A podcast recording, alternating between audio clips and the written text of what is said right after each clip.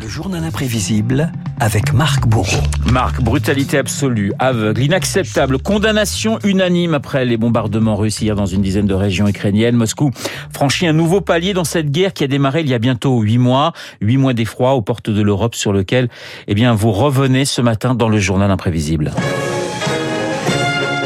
Une guerre qui commence par cette image, Renault, celle d'un pont de 18 km entre l'Ukraine et la Russie. 15 mai 2018, Vladimir Poutine pose la dernière pierre au rattachement de la Crimée et de Sébastopol après leur annexion par la force.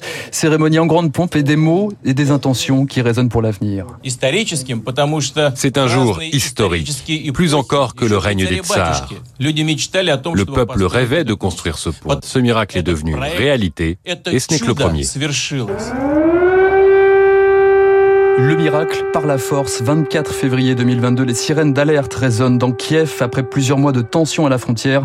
Vladimir Poutine prend de court la communauté internationale. Brutale accélération du calendrier. Vladimir Poutine a pris la parole il y a quelques instants à la télévision russe. Vladimir Poutine annonce le début d'une offensive en Ukraine. Tous ceux qui s'interposeront et constitueront une menace doivent savoir que la riposte russe sera immédiate et conduira à une réponse comme vous ne l'avez jamais connu dans votre histoire. Il y a 20 hélicoptères qui viennent de passer. Ici, non loin de Kiev. C'est le scénario que l'Ukraine et l'Occident redoutaient. Le président ukrainien appelle tous ceux qui le peuvent à se mobiliser. Volodymyr Zelensky, 44 ans, l'ancien acteur costume-cravate, novice en politique il y a encore trois ans, s'apprête à jouer le rôle le plus important de sa carrière.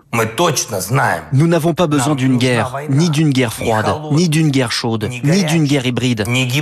Mais si vous nous attaquez, vous verrez notre visage, pas notre dos, notre visage.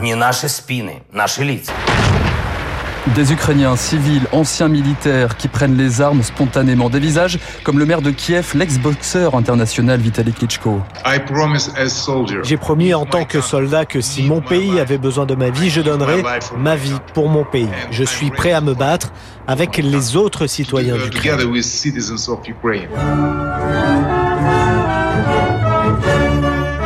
Alors que l'Académie de musique classique de Kiev improvise l'hymne européen sur la place Maïdan, le bruit des bombes résonne dans les villes stratégiques, Kharkiv, Odessa ou encore Mariupol et ses trois mois de siège funeste. Un flot incessant d'habitants fuit la ville. Comme seule protection dérisoire, un drapeau blanc. Comme coupé en deux, le théâtre de Mariupol en flammes. Ce bâtiment servait d'abri à des centaines de personnes.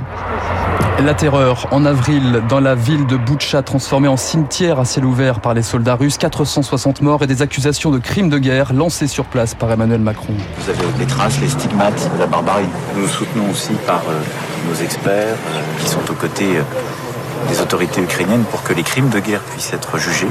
C'est ce que nous avons voulu faire en venant pour pouvoir avoir cet échange avec le président Zelensky et parler de la suite. L'horreur qui fait réagir jusqu'à Washington, Vladimir Poutine est un boucher, lance le président américain Joe Biden. L'Ukraine ne sera jamais conquise par la Russie. Les gens libres refusent de plonger dans les ténèbres de Vladimir Poutine. Ils préfèrent la lumière de la démocratie. Pour l'amour de Dieu, cet homme ne doit plus rester au pouvoir. La guerre en Ukraine, c'est aussi une guerre de communication comme ces vidéos quotidiennes du président Zelensky et son traditionnel t-shirt kaki, des discours depuis Kiev devant l'ONU, les parlements allemands, israéliens ou encore français. Vous devez utiliser votre leadership pour que la liberté, l'égalité, la fraternité s'appliquent aussi en Ukraine. Nous voulons vivre sereinement pour dire au revoir dignement à ce qui compte. Dignement, comme lorsque vous avez dit au revoir au grand Jean-Paul Belmondo. Zelensky citait Belmondo. Cité Belmondo, oui, il Ouais, adaptait son discours étonnant. en fonction des, des pays, hein, justement. Des discours et des images fortes également prises par des civils sur les réseaux sociaux. Comme ce soldat russe recueilli par des Ukrainiens affamés en larmes au téléphone avec sa mère. Des images qui ne franchi- franchissent jamais la frontière. Chape de plomb en Russie, sur la vétusté du matériel, sur le poids des sanctions économiques occidentales. Vladimir Poutine joue sur la corde patriotique, loin des réseaux sociaux, dans le stade de Moscou. Tout est dans les saintes écritures. Il n'y a pas de plus grand amour que celui de tomber pour nos frères. Nos garçons le prouvent tous les jours en combattant épaule contre épaule. Nous n'avons pas vu une telle unité depuis longtemps.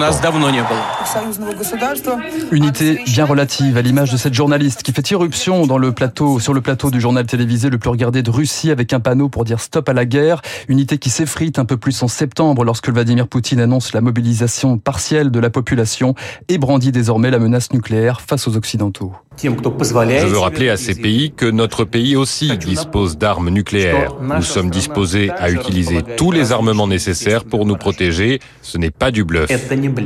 Vladimir Poutine lance dans la foulée l'annexion de quatre nouvelles régions, Donetsk, Luhansk, Kherson et Zaporizhia. Une guerre et des symboles comme le pont de Crimée visé par un attentat samedi dernier. Un coup dur pour Vladimir Poutine lancé dans une fuite en avant qui a fait 30 000 morts ukrainiens, 14 millions de déplacés et quelques 6 000 soldats russes tués. Merci, euh, merci Marc pour ce journal imprévisible consacré donc à ces huit mois de guerre entre euh, l'Ukraine et euh, la Russie. Nous continuons cette édition spéciale dans un instant avec David Barrault qui va nous parler des sanctions.